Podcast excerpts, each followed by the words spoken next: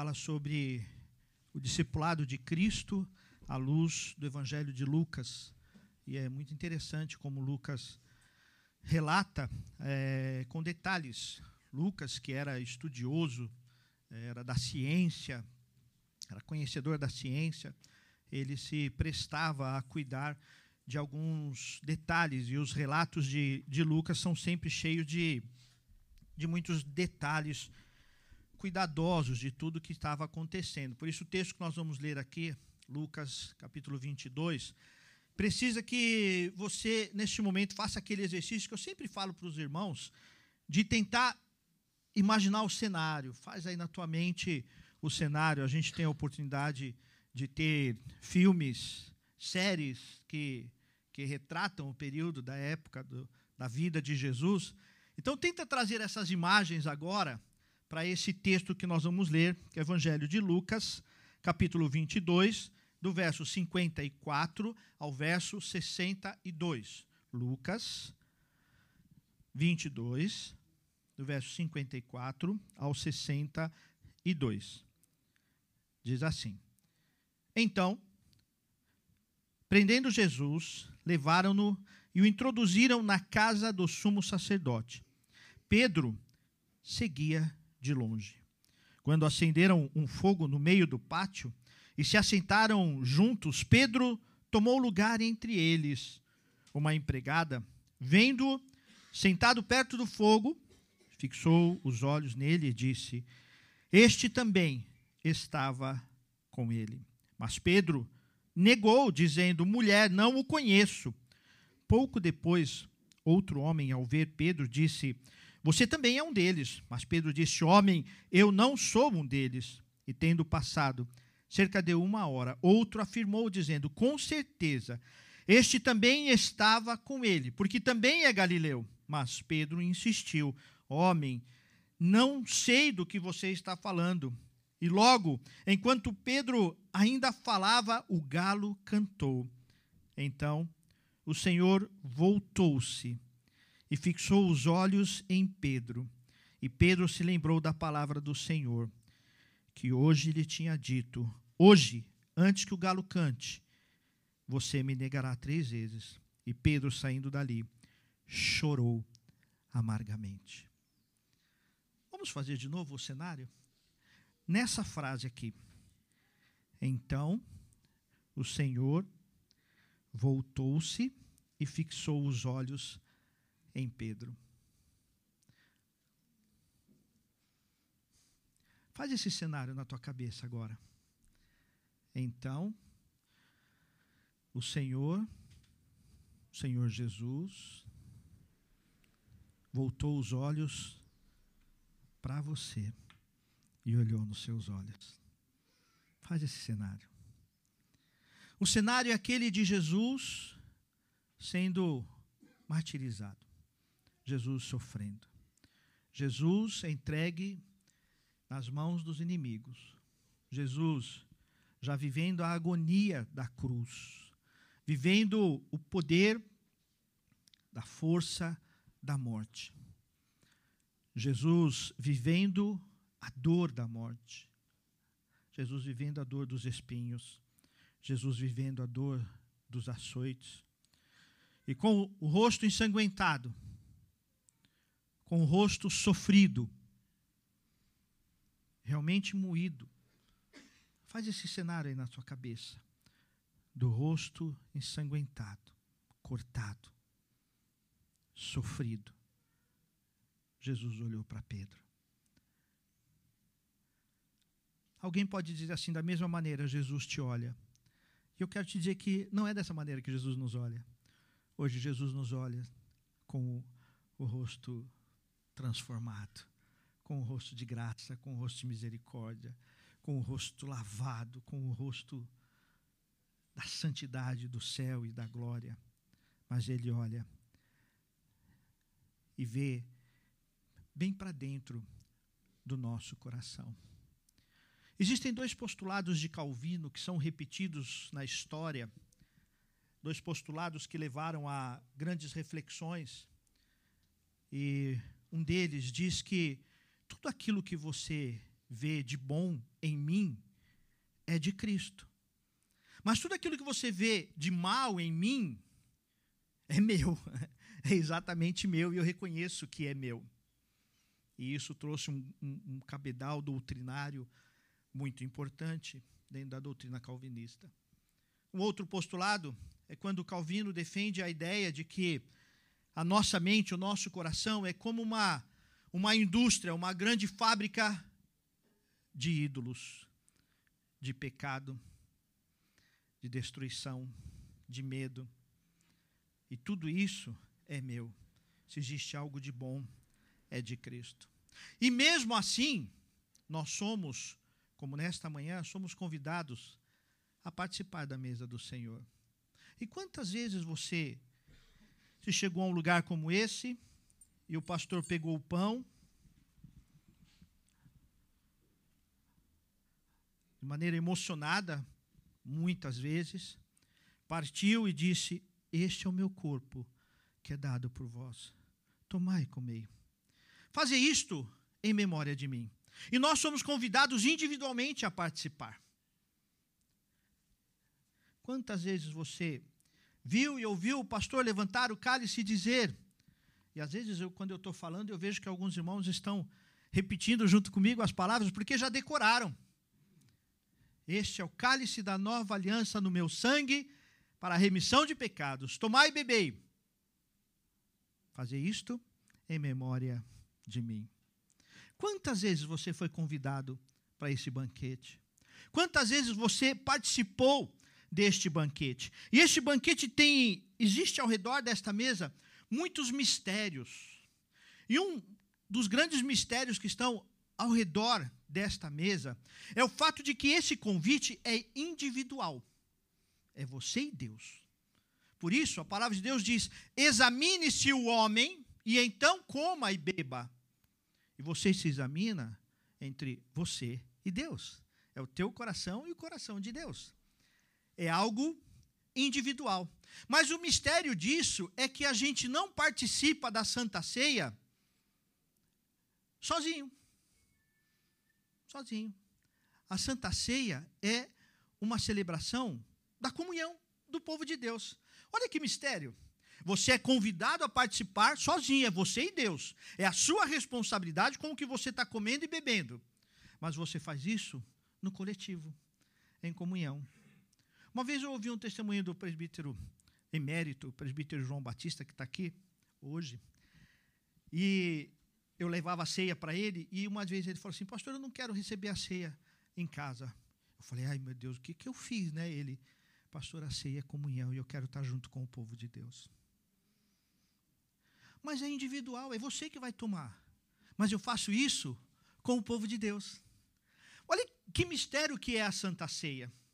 E a nossa vida precisa ser assim, ela tem esse aspecto de que é individual, mas é para o corpo.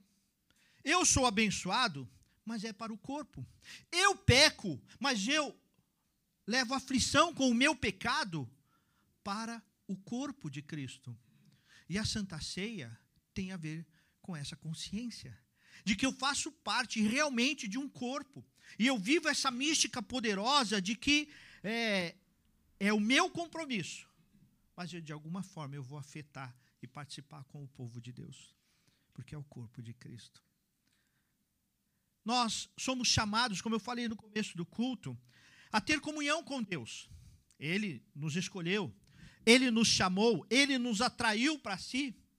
Nós cantamos isso, que pela cruz nos atraiu, nos chamou. Somos totalmente indignos e precisamos ser lembrados disso.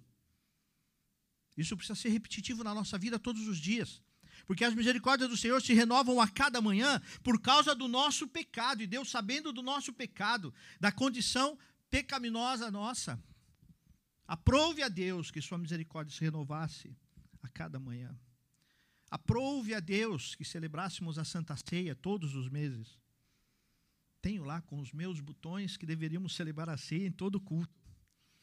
Isso é um pouco mais wesleyano dentro da história da igreja cristã. John Wesley, que em toda visita, em todo culto, em toda reunião, vamos celebrar a mesa do Senhor, porque nós precisamos lembrar que foi por Cristo e é por ele que nós vivemos. Mas muitas vezes nós levamos a vida de maneira que o Senhor não está na vida. Como eu falei também na confissão. Muitas vezes nós tomamos a ceia, até participamos de maneira bonita, mas Jesus bate a porta e diz: Eu não estou nisso daí. É tudo muito bonito o que você está fazendo, o que você está falando. É tudo muito bonito, mas de fato eu não estou nisto daí. Eu não estou na tua caminhada. Eu não tenho caminhado com você. Não porque eu me ausentei, mas porque você não me ouve, porque você me nega, porque você me abandonou, porque você me deixou de lado. Porque o Senhor é fiel. Se existe alguma coisa errada nessa relação entre nós e Jesus e o Pai, nunca é do lado de lá para cá. É sempre daqui para lá. É sempre do meu coração para o Pai. Senhor, o que, que o Senhor fez para eu passar isso? Não, eu não fiz. Você está colhendo aquilo que eu coloquei como promessa na tua vida. Nós somos uma indústria de ídolos. Nosso coração é uma indústria de ídolos. E quando nós olhamos para esse texto de Pedro, nós vemos o lado, o lado bonito do discipulado de Jesus, que foi o lado de que realmente é, Jesus fez um, um discipulado tão íntegro que as pessoas olhavam para Pedro e falavam: peraí, você anda como ele, você fala como ele, você gesticula como esse tal Jesus. Você é um galileu, você é um deles. Então a vida dele mostrava que ele tinha uma, um padrão de Jesus. No entanto, e apesar disso, naquele momento tão importante da vida de Jesus, Pedro negou a Jesus. Mesmo sendo tendo sido avisado. Nos versos anteriores, Jesus fala: Olha, Pedro, você vai me negar. E Pedro é veemente, sempre tão eufórico, de forma alguma. Qualquer um destes teus aí ainda é arrogante. Qualquer um desses teus pode fazer isso, mas eu nunca. E aconteceu exatamente como Jesus havia falado. Exatamente como Jesus havia falado. Isso nos faz lembrar de uma das máximas do presbiterianismo, que é o fato de que a graça não é barata. A graça é cara. A graça custou muito caro. A graça que nos alcançou, a misericórdia que nos alcançou, custou a vida, o sofrimento, o abandono que Jesus viveu. E a dor de Jesus não foi somente a dor dos pregos, a dor dos espinhos, a dor dos açoites, mas foi a dor do abandono de Deus. Lá na cruz, lá na cruz, Jesus viu Deus virar as costas por causa do meu pecado e do seu pecado. E por isso hoje Jesus bate a porta do nosso coração e fala: Eu quero entrar. O texto não fala de salvação. Aqui, quando eh, refletimos nesse texto de Lucas, não está falando sobre salvação, mas está falando sobre viver de maneira íntegra a salvação que já recebemos. Por isso, esse texto é um alerta de situações que nos levam a negar ao Senhor porque ninguém vai sair daqui deliberadamente. Eu vou ali na esquina negar a Cristo agora. Você tem coragem de fazer isso? Você que acabou de adorar a Deus dessa maneira, você que recebeu esse convite da ceia do Senhor e você entende o significado do pão, o significado do cálice, você entende isso, você tem coragem hoje de levantar daqui. Hoje é o dia que eu nego a Jesus. Quem faz isso?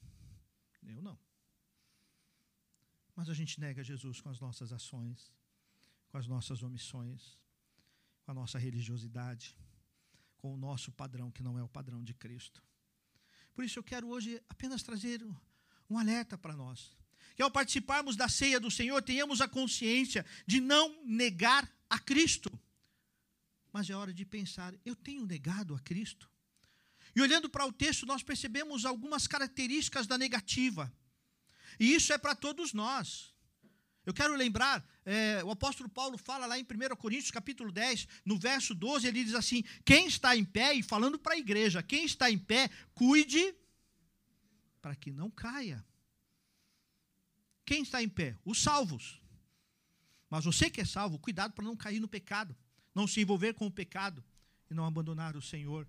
E o Senhor ter que ficar batendo na tua porta dizendo: Eu quero entrar, eu preciso entrar, eu quero entrar nesse lugar. Eu quero estar nessa igreja. Eu quero estar nesse ministério. Eu quero estar no teu trabalho. Isso serve para mim como pastor. Posso ter todas as características de pregador, usar várias, met, vários métodos de, de prédica, de homilética, de hermenêutica, mas todos os dias eu sou desafiado a responder: Deus está nisso, ou Deus não está nisso. Pode ter muita coisa bonita, mas Jesus pode estar olhando dizendo: Eu não estou nisso, eu não estou presente nisso. Esse é um alerta para nós. Jesus dizendo: Eu estou na tua caminhada ou eu não estou na tua caminhada. E algumas atitudes nossas revelam que nós temos abandonado ao Senhor.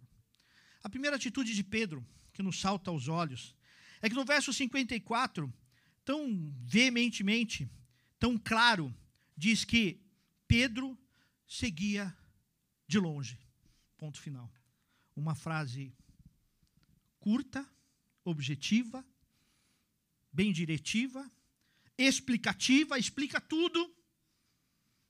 Pedro seguia. Sabe o que estava acontecendo aqui? Pedro estava negando o chamado. Tanto ele negava que as pessoas olhavam para ele e diziam: Não, você, eu estou ouvindo, você está falando como o tal Jesus. Você anda como o tal Jesus, você está comendo como nós vimos esse tal Jesus comer. Então, Pedro tinha todas as características de quem havia sido discipulado por Jesus. Quem tinha, quem tinha caminhado com Jesus, alguém que tinha visto os milagres, vivido, presenciou, presenciou milagre na sua própria casa,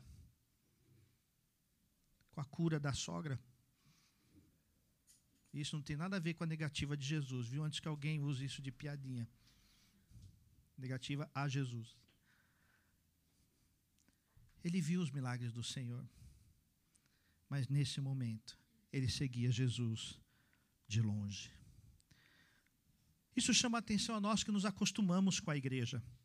O tempo passa e nós nos acostumamos a tomar santa ceia, nos acostumamos a dar bom dia, a paz do Senhor para os irmãos. Às vezes a gente nem tem a consciência do que a gente está falando. Paz Senhor, irmão. Paz Senhor, paz Senhor. Você tem consciência disso tudo? Do que é isso? Quantas vezes nós temos a oportunidade de estar com o povo de Deus, de estar na reunião de oração, de estar é, no grupo dos homens? Opa, o grupo dos homens vai voltar, viu? Esse mês a gente volta, esse mês vamos nos reunir. E aí a gente cria a oportunidade, mas a gente nega o envolvimento. A gente nega o envolvimento. Somos chamados a uma vida missional, a ser proclamadores. O texto de Romanos que nós lemos revela que nós temos que confessar com a nossa boca. Isso quer dizer proclamar Jesus em todo o tempo. Então, a vida missional, ser missionário, ser proclamador, não é uma tarefa do pastor, do missionário que sai, que vai longe, mas é uma tarefa de quem é servo de Cristo. Ou você não é servo de Cristo, ou não é servo de Cristo, ou está negando o chamado ou está negando o envolvimento com as coisas do Senhor. E toda negação é, a, acontece, não, não é de repente. Ah, de repente eu vou, vou negar Jesus, tropecei e vou negar Jesus. Não, não é assim. Alguns alertas vão acontecendo e aos poucos nós vamos nos acostumando. Conversava essa semana com a nossa querida Mara e a Mara me chamou um alerta, me trouxe a um alerta, a um pensamento importante sobre ser relevante. Às vezes a gente se preocupa em ser relevante para a sociedade, mas, na verdade, quando nós vamos ser relevantes para a sociedade? Quando deixamos a palavra de Deus de lado. Quando vivemos o contexto da sociedade, do mundo. Mas o reino de Deus continua a ser contramão na sociedade. E nós nos acostumamos e a vida cristã vai se tornando comum e é fácil viver no mundo, porque não tem mais diferença. Não tem diferença entre o que é cristão e o que não é cristão. E as pessoas ouvem o teu falar, as tuas piadas, o teu linguajar, as tuas gírias, e não vê diferença nenhuma com quem é da igreja e quem não é da igreja. A maneira como você trata as coisas, a maneira como você trata sua esposa diante dos outros os seus filhos diante dos outros, a sua própria vida, e não tem diferença. E assim nós vamos negando a Jesus. Negando a Jesus, negando envolvimento com Jesus. Somos chamados à vida de santidade, somos chamados à vida da glória do Senhor, a viver separado, a viver para a glória do Senhor. mas negamos o envolvimento com o Senhor.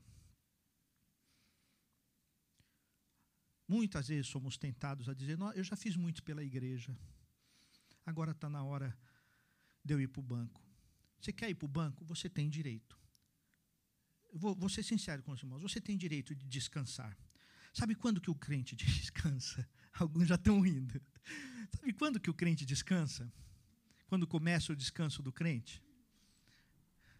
O irmão sabe, né? Quando vai para o céu. Então, quando você fala assim, Jesus, eu quero descansar, não quero fazer mais nada, agora eu só quero curtir a glória. Então, vai para a glória. Vai para a glória. Vai viver lá na glória. Nosso descanso é lá no céu.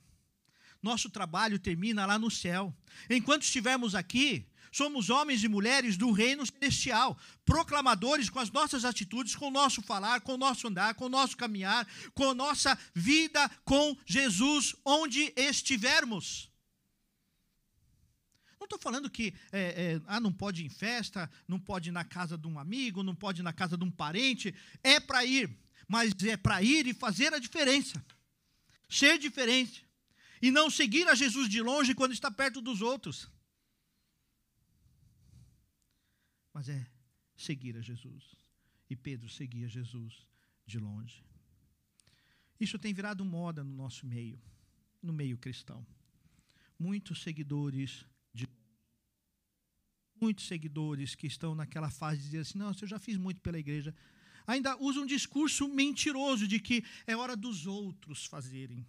É hora de você ensinar os outros a fazer e não colocar os outros na fogueira sem mais nem menos. É hora de você ser testemunha e não abandonar, sair e deixar que os outros façam. Cuidado.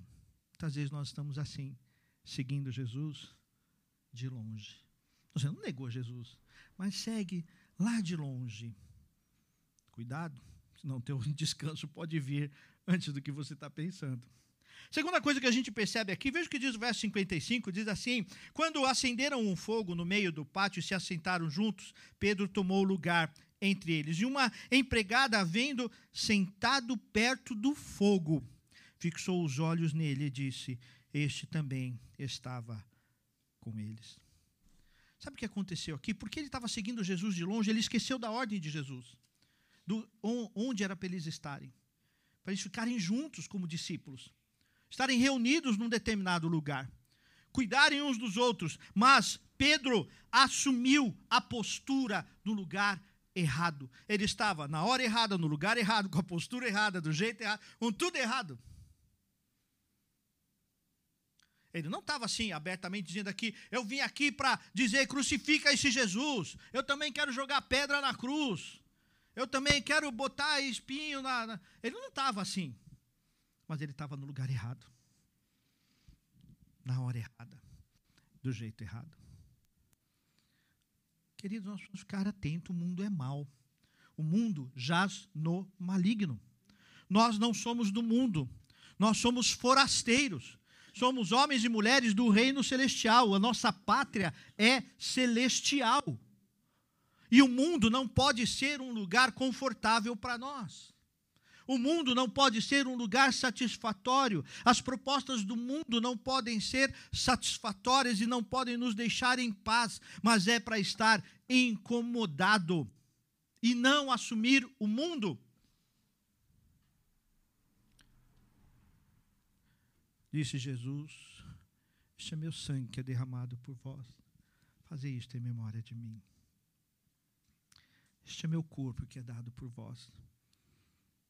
Você tem feito dessa bênção grandiosa de ter sido iluminado pelo Espírito Santo? De ter sido iluminado a ponto de entender o mistério do pão e do cálice? Muitas vezes, apesar disso, nos envolvendo com o pecado. E o pecado não é algo que acontece de repente. Ah, de repente, eu estava andando na rua lá, o tropecei ali, ah, traí, adulterei. Ah, eu estava andando assim, de repente eu, eu vi o irmão, tropecei e, e fiz uma fofoca. Não é assim. As coisas vão acontecendo, vão nos enredando, nos colocamos no lugar errado. aceitamos convivências erradas, aceitamos companhias erradas, nos envolvemos em relacionamentos errados, aceitamos relacionamentos errados. Ah, mas o que é relacionamento? Qualquer pessoa que te leva para longe de Deus é relacionamento errado. Pode ser teu melhor amigo. Se te leva para longe de Deus, alguma coisa está errada. Principalmente para os jovens, adolescentes, fiquem atentos com isso. Às vezes, nesse afã de, não, mas eu, eu, eu quero pregar, eu preciso pregar, eu preciso contextualizar, se perde e se coloca no lugar errado, onde o cristão não deveria estar, não poderia estar, com as palavras, com o discurso, com o relacionamento que não deveria estar. É preciso tomar cuidado com a postura, com o lugar errado que muitas vezes nós assumimos. O verso 57 continua dizendo: Mas Pedro o negou, dizendo: Mulher, não conheço. Pouco depois, outro homem, ao ver Pedro, disse: Você também é um deles. Mas Pedro disse: Homem, eu não sou um deles. Nesse momento, Pedro, além de se colocar no lugar errado, Pedro nega o conhecimento das coisas do Senhor. Ele nega conhecer o Senhor. Ele nega conhecer os discípulos. Ele nega ter caminhado com os discípulos. Ele nega uma trajetória de vida. Na semana passada, um dos pontos eu falei sobre a questão da lealdade cristã. E a lealdade cristã é algo que está no coração de Deus é algo tão real, tão poderoso. Você já parou para pensar o quanto Deus foi leal com você? E ele disse assim: Eu vou te salvar. E mesmo você pecando, mesmo eu pecando, mesmo a gente se afastando, ele morreu por nós. Ele se fez condenação por nós. Ele assumou, assumiu toda a injustiça que era minha, que era sua. Ele assumiu. Sabe o que é isso? Lealdade. Mesmo quando nós erramos. E quando nós pecamos, mesmo depois de ele ter feito tudo isso, nós vamos lembrar lá de, de 1 João, capítulo 1, verso 9. Se confessarmos os nossos pecados, ele é fiel e justo para nos perdoar o pecado e nos purificar de toda injustiça. 1 João, capítulo 2, verso 1. Filhinhos, essas coisas vos escrevo para que não pequeis. Não é para pecar, é para manter a lealdade, para manter a pureza. Mas se vocês pecarem, lembre-se que vocês têm um advogado junto ao Pai. E o nome desse advogado é Jesus Cristo, justo Salvador. Olha a lealdade de Deus comigo e com você. Ele nos ama, ele nos conhece de tal maneira que ele disse assim: Eu vou salvar você, eu vou morrer por você, e eu vou continuar te amando, mesmo quando você pecar, mas muda de vida, transforma a sua caminhada. Às vezes o discurso do amor de Deus é usado de maneira errada, de maneira equivocada, porque o amor é para todos, o amor é inclusivo, mas o amor, o amor é transformador. O amor transforma, o amor vivifica, o amor purifica, o amor edifica, faz crescer, leva para o crescimento. É hora da gente parar e pensar na nossa vida a nossa caminhada? Como é que está o teu conhecimento das coisas do Senhor? Como é que está a tua lealdade às coisas do Senhor? Lealdade ao teu chamado, aquilo que Deus colocou nas tuas mãos. Lealdade à igreja do Senhor. Tem gente que fala, ah, não, não, não, gosto mais da igreja, esse negócio de igreja não é de Deus, não sei o quê. É engraçado que, é, é, pelo menos na Bíblia que eu leio, diz que Jesus chamou a igreja de noiva chamou a igreja de noiva. E o sujeito se acha no direito de falar mal da noiva de Cristo. Já parou para pensar na seriedade disso? Quando todo mundo se levanta para criticar e falar mal da igreja, do corpo, está falando mal da noiva de Cristo. Imagine você, você que é homem, a sua noiva Vem um sujeito e fala mal da sua noiva. Ah, filho. Ah, meu filho. E pior é que mesmo que ela estiver errada, você ainda vai levar um supapo. Porque não tem esse direito que é protegida. Cristo olhou para a noiva e ele amou de tal maneira a noiva que ele morreu pela noiva.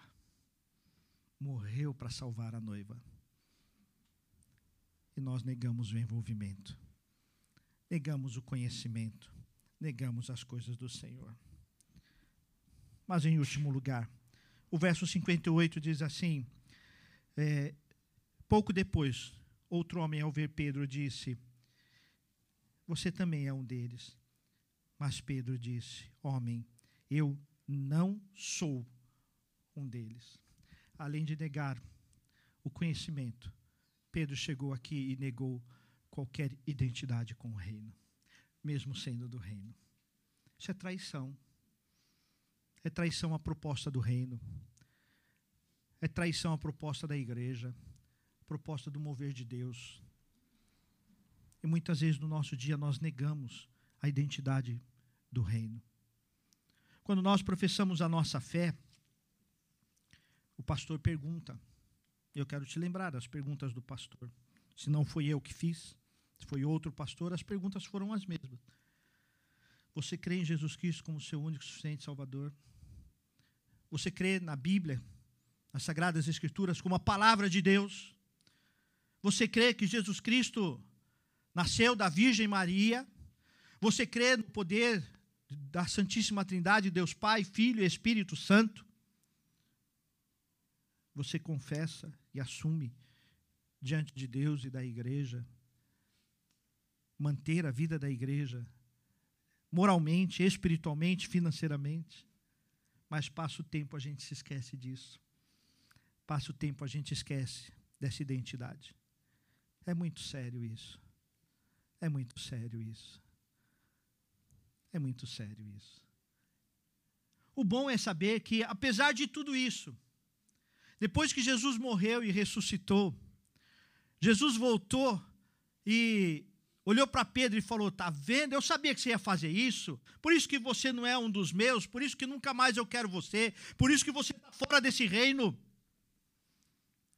Não é? Alguém tem que falar, não, pelo amor de Deus. Apesar de tudo isso, depois de tudo, Deus olhou para Pedro e disse: Pedro, apacenta os meus cordeiros. Sabe que isso me emociona quando eu lembro desse do mar de Tiberíades. Quando Jesus olha para Pedro, depois de tudo isso, Jesus olha para Pedro e fala assim: Olha, toma conta da minha noiva, porque eu vou e eu vou voltar para buscar a minha noiva. E enquanto isso, você vai tomar conta da minha noiva. Você vai cuidar da santidade da noiva. Você vai cuidar da estrutura da noiva. Você vai trabalhar com a noiva com a minha noiva. E o Senhor faz isso comigo e com você. O Senhor faz isso comigo e com você. Apesar dos nossos pecados, Ele diz assim: Você vai cuidar da noiva. Você é chamado, você é chamada para cuidar da noiva. Olha que privilégio que o Senhor nos dá. E quando comemos o pão e bebemos o cálice, é como se nós estivéssemos respondendo a Deus, dizendo: Sim, Senhor, eu estou aqui para continuar cuidando da noiva do Senhor até que o Senhor volte. Lembrando que eu também faço parte da noiva, que eu também sou noiva de Cristo. Olha que maravilhoso. Por isso que a Santa Ceia traz no seu bojo esse mistério de que é individual, mas é por causa da noiva, da noiva de Cristo. É pessoal é intransferível, mas é a minha responsabilidade, o meu amor com a noiva de Cristo, com a noiva do Senhor. Vamos colocar diante do Senhor. Quer chamar os presbíteros aqui à frente para participarmos da mesa do Senhor. Lembrando disso, lembrando da maneira como Pedro negou Jesus, mas apesar de ter negado, o Senhor olhou para ele e falou assim: Apacenta minha noiva.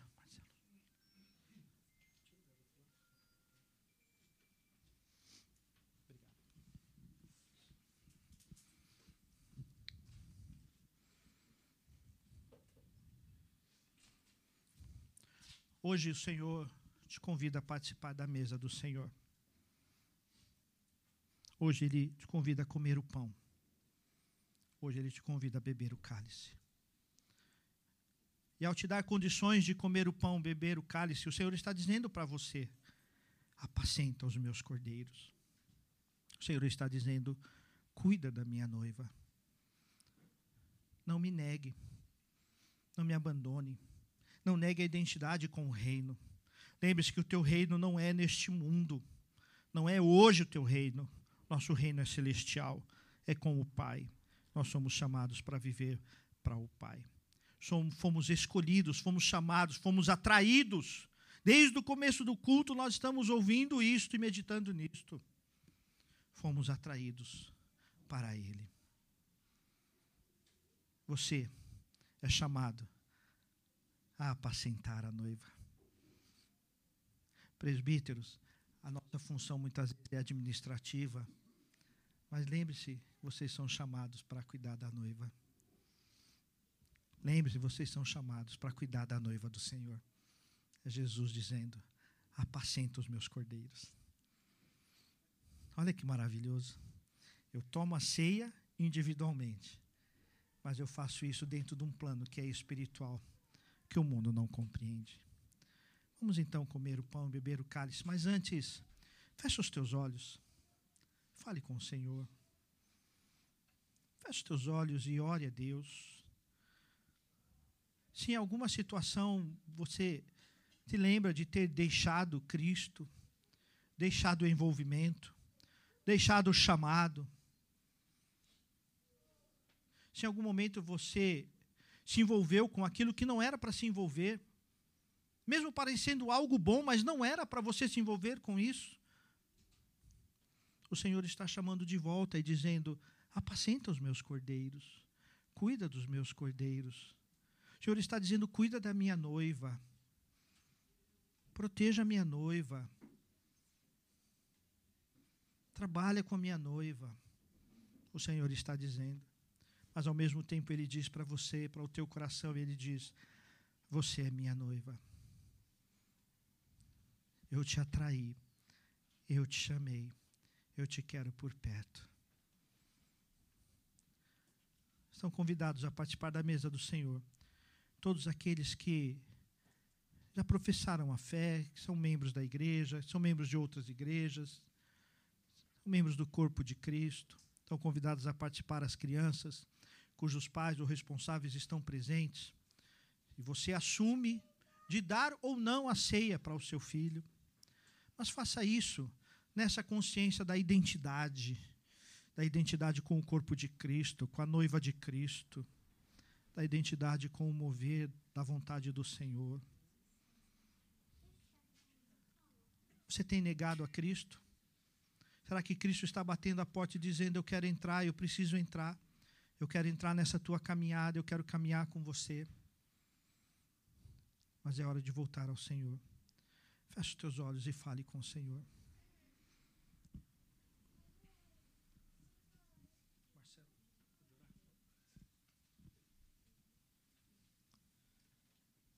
Santo Deus, eterno Pai, nós queremos, primeiramente, ó Pai, te agradecer, Senhor, pelas suas misericórdias sobre as nossas vidas, ó Pai pela tua presença nas nossas vidas, ó Deus. Queremos neste momento, ó Pai, colocar as nossas vidas diante de Ti, Senhor, e pedir perdão, ó Pai, por aquilo em que é, nós fizemos, ó Pai, que não Te agradou e que foi contra, ó Pai, aqueles aos seus princípios, ó Deus.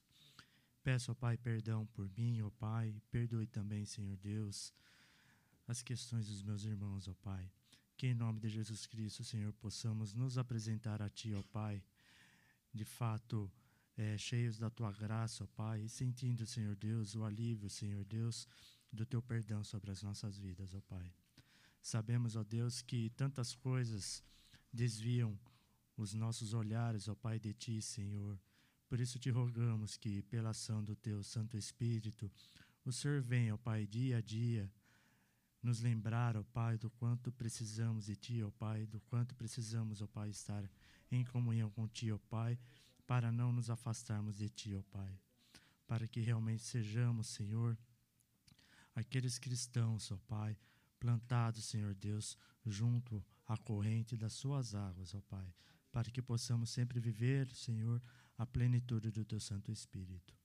Por favor, ó Pai, te rogamos e te pedimos que o Senhor endireite, Senhor Deus, as nossas veredas, ó Pai, e que possamos ser submissos ao teu chamado e para que possamos nos corrigir e vivermos uma plena vida contigo, Senhor. Em nome de Jesus é que oramos e agradecemos, ó Deus. Ah. Graças a Deus. Quando Jesus tomou o pão e partiu, ele disse o seguinte: Eu te dou condição para apacentar os meus cordeiros. Quando o Senhor Jesus tomou o cálice e abençoou, ele disse: Eu te preparo para apacentar os meus cordeiros e para cuidar da noiva. Faça isso. Coma do pão, beba do cálice, lembrando de mim. Como nós lembramos de Jesus? Quando assumimos a identidade com Jesus. Quando assumimos a identidade com o projeto do reino. É assim que nós lembramos de Jesus. Não é só porque eu como pão, mas é que no dia a dia eu assumo a identidade de que eu faço parte desse reino bendito. E eu assumo a minha responsabilidade de apacentar os coideiros, de cuidar da noiva, até que ele volte até que ele volte, eu assumo a responsabilidade diante de Deus de cuidar da noiva do Senhor. Vivendo em santidade, vivendo a identidade com o reino de Deus.